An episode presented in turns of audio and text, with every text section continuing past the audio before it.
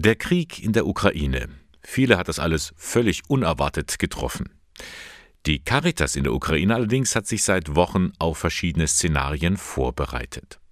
Wir tun alles, um landesweit Menschen in Not Hilfe und Unterstützung zukommen zu lassen, sagt Tetjana Stavnici die Präsidentin der Caritas Ukraine.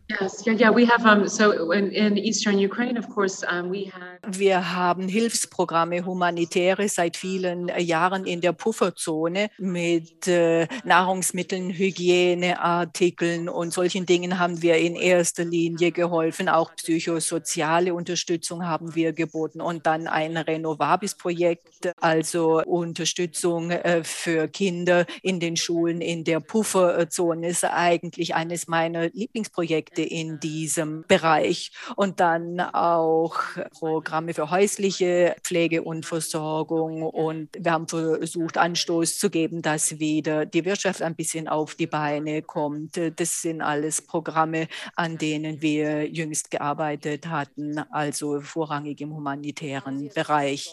Im Moment sind die Programme natürlich gefährdet. Die Lage ist verworren, da ist man auch bei der Caritas vorsichtig. Uh, uh, also momentan aufgrund der Sicherheitslage im ganzen Land sind alle Programme mal auf Eis gelegt äh, oder pausiert äh, worden, damit die Mitarbeiter daheim äh, bleiben und von daheim arbeiten, weil es natürlich schwierig ist, sich draußen zu bewegen, weil ja das ganze Land bombardiert wird, also nicht nur im Osten.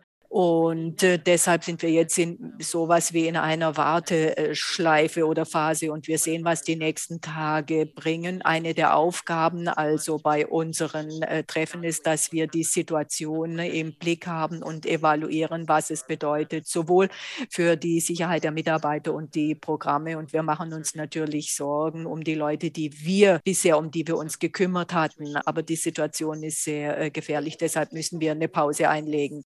Wir hier in Deutschland, wir wollen nicht tatenlos zuschauen, aber was können wir tun, um die Menschen in der Ukraine zu unterstützen?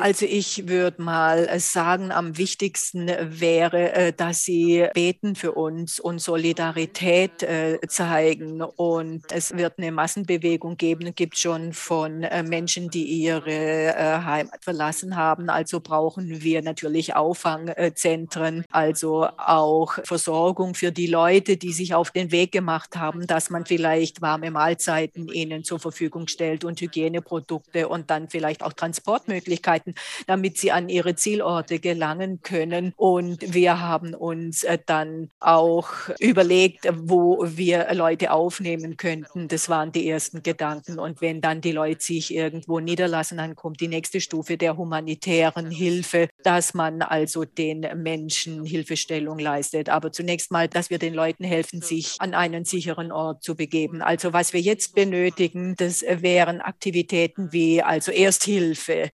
sagt Tetjana Stavnici, die Präsidentin der Caritas Ukraine. Spenden können Sie im Internet unter www.caritas-eichstätt.de.